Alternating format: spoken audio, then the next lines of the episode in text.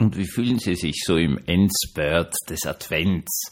Morgen ist dritter Adventssonntag und dieses Jahr eben Heiliger Abend und vierter Advent das gleiche. Das heißt, jetzt müssen Sie aber ganz schnell ganz viel einkaufen. Ganz, ganz, ganz viel einkaufen, damit andere Menschen glücklich werden.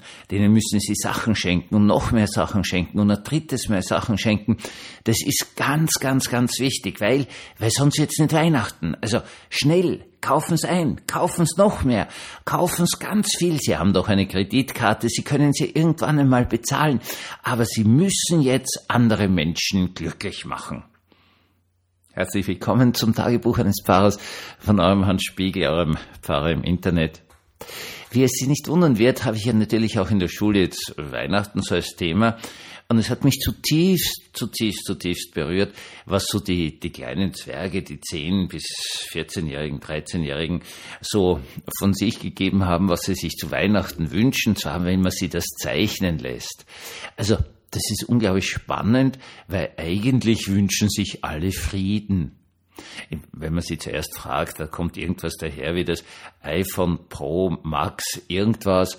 Und wenn sie dann ein bisschen nachdenken, miteinander diskutieren dürfen und dann zeichnen dürfen, etwas hinzeichnen dürfen, ich darf Ihnen versichern, nicht auf einer einzigen dieser Zeichnungen, die sie miteinander angefertigt haben, ist ein iPhone aufgetaucht, sondern Friede. Ganz tolle Geschichten haben die gemacht, sozusagen wie Hände Gottes, die die Weltkugel halten. Äh, Taube haben sie abgezeichnet aus dem Internet, die auf ihrem Rücken eine Weltkugel trägt. Das hat ihnen irrsinnig getaugt. Und ganz viele schöne Dinge haben sie gezeichnet. Diese Kinder wissen, was sie zu Weihnachten wirklich haben wollen. Zum Beispiel, dass die Eltern nicht streiten, dass Friede ist, dass es schön ist, ja. Und das, das wissen die haargenau. Also, für die müssen sie jetzt nicht viel einkaufen, denen müssen sie nur ein ganz kuscheliges Zuhause geben. Und äh, das Spannende an der ganzen Geschichte ist, ja, das andere, die Größeren haben dann äh, schon ein bisschen eine gespaltene Ebene zu Weihnachten gehabt, denn es war dann irgendwie klar, so ab dem Jahreswechsel, also sozusagen sind wir Wochen wirklich frei und ab dem Jahreswechsel, da geht's aber dann schon wieder Richtung Schule und dann, dann geht's wieder weiter. Es ist so eine Atempause sozusagen, aber wirklich verändern tut sie nichts, weil sie haben dann gleich wieder eine unglaubliche Anzahl an Tests, Schularbeiten, Prüfungen und darauf müssen sie sich schon wieder vorbereiten.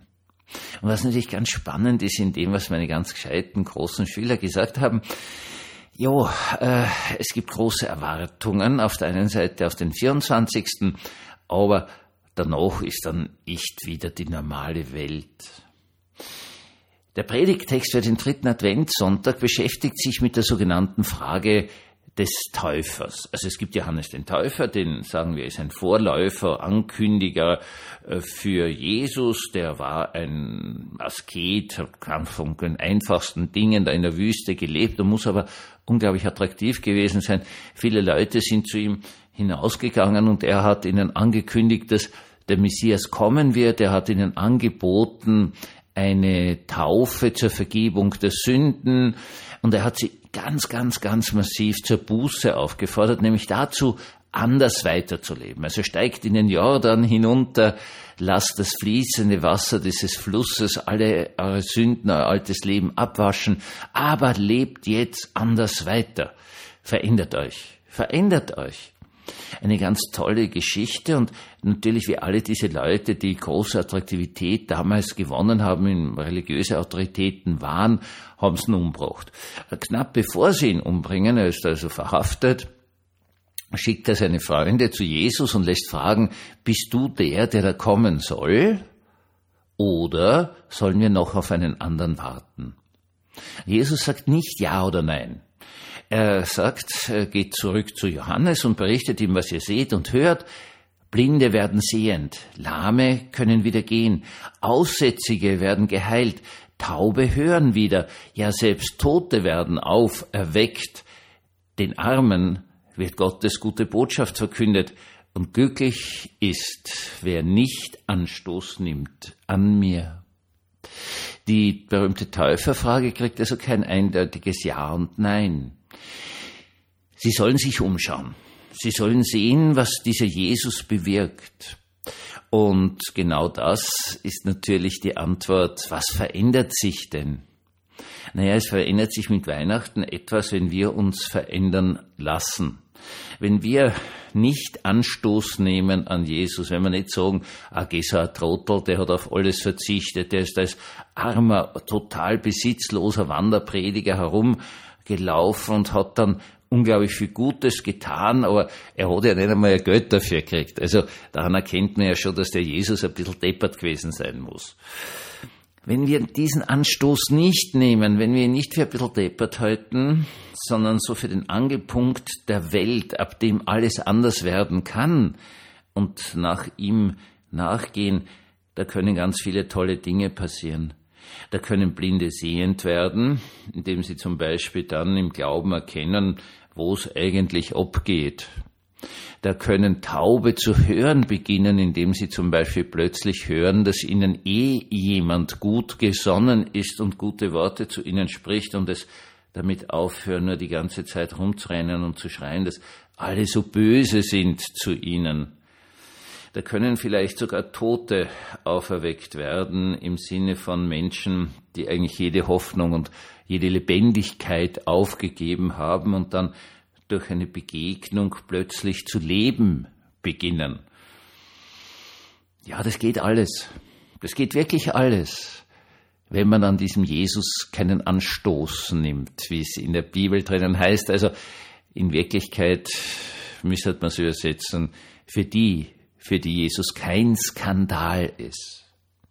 Jetzt haben wir noch nicht das Reich Gottes. Das ist etwas, was ich jetzt mit den Schülern immer und immer und immer wieder durchnehme. Ja, das Reich Gottes kommt, aber es ist noch nicht da. Aber es kann mitten unter uns sein. Das ist ganz spannend, das haben sie sich alle gemerkt, von die ganz Kleinen bis sogar die ganz Großen, haben sich diesen Jesus-Satz, das Reich Gottes ist mitten unter euch, total gemerkt. Und wir sollen nicht in der Gegend rumrennen und vor allen Dingen nicht nach Weihnachten und sagen, wa, wa, wa, wa, es hat sich ja nichts verändert. Nein, wir sollen damit zufrieden sein, dass es etwas Vorläufiges gibt. Denn jetzt reicht es für uns einmal, wenn wir andere gute Menschen treffen, die uns helfen, die mit uns unterwegs sind, die uns eine Wunde verbinden, die uns stärken. Das reicht vollkommen. Es reichen jetzt die Amateure, denn wir wissen eines, der Vollprofi, Jesus, als der Verherrlichte, als der Herr des jüngsten Gerichtes, der kommt eh. Man muss halt ein bisschen warten. Es ist halt so, wie wenn man hinfällt auf der Straße und nicht den Menschen helfen, einer sagen, ja, ja, wir haben schon die Rettung gerufen. Die Profis kommen eh gleich, aber jetzt helfen wir ihnen, jetzt lagern wir sie oder wir verbinden ihnen eine blutende Wunde, weil ich habe im Auto eh so einen Verbandskosten drin. Ich verbinde sie jetzt schnell einmal und, und jetzt warten wir gemeinsam, gemeinsam auf das Eintreffen der Profis. Und dann kann man vielleicht schon aus der Ferne so ein Tatü Tatü hören von der Rettung. Und genauso sind wir. Jetzt geht es darum, dass wir uns mit den Amateuren zufrieden geben, wenn wir dankbar sind, dass uns andere Menschen helfen und wenn wir, so wir dazu imstande sind, zu Helfern werden, damit dieses Reich Gottes schon unter uns ist und aus der Ferne jedes Mal, wenn man etwas Wunderbares, Liebevolles, Großartiges, Strahlendes, Lebendiges sieht, dann kann man schon dieses Tatü-Tatü der Rettung hören. Denn die Rettung kommt mit Sicherheit, das wissen wir Christen. Aber bis sie da sind, geschieht das Reich Gottes unter uns, wenn wir die Ersthelfer sind. Ich wünsche Ihnen einen wunderschönen, ruhigen, erholsamen Abend und morgen einen strahlenden, traumhaften Sonntag.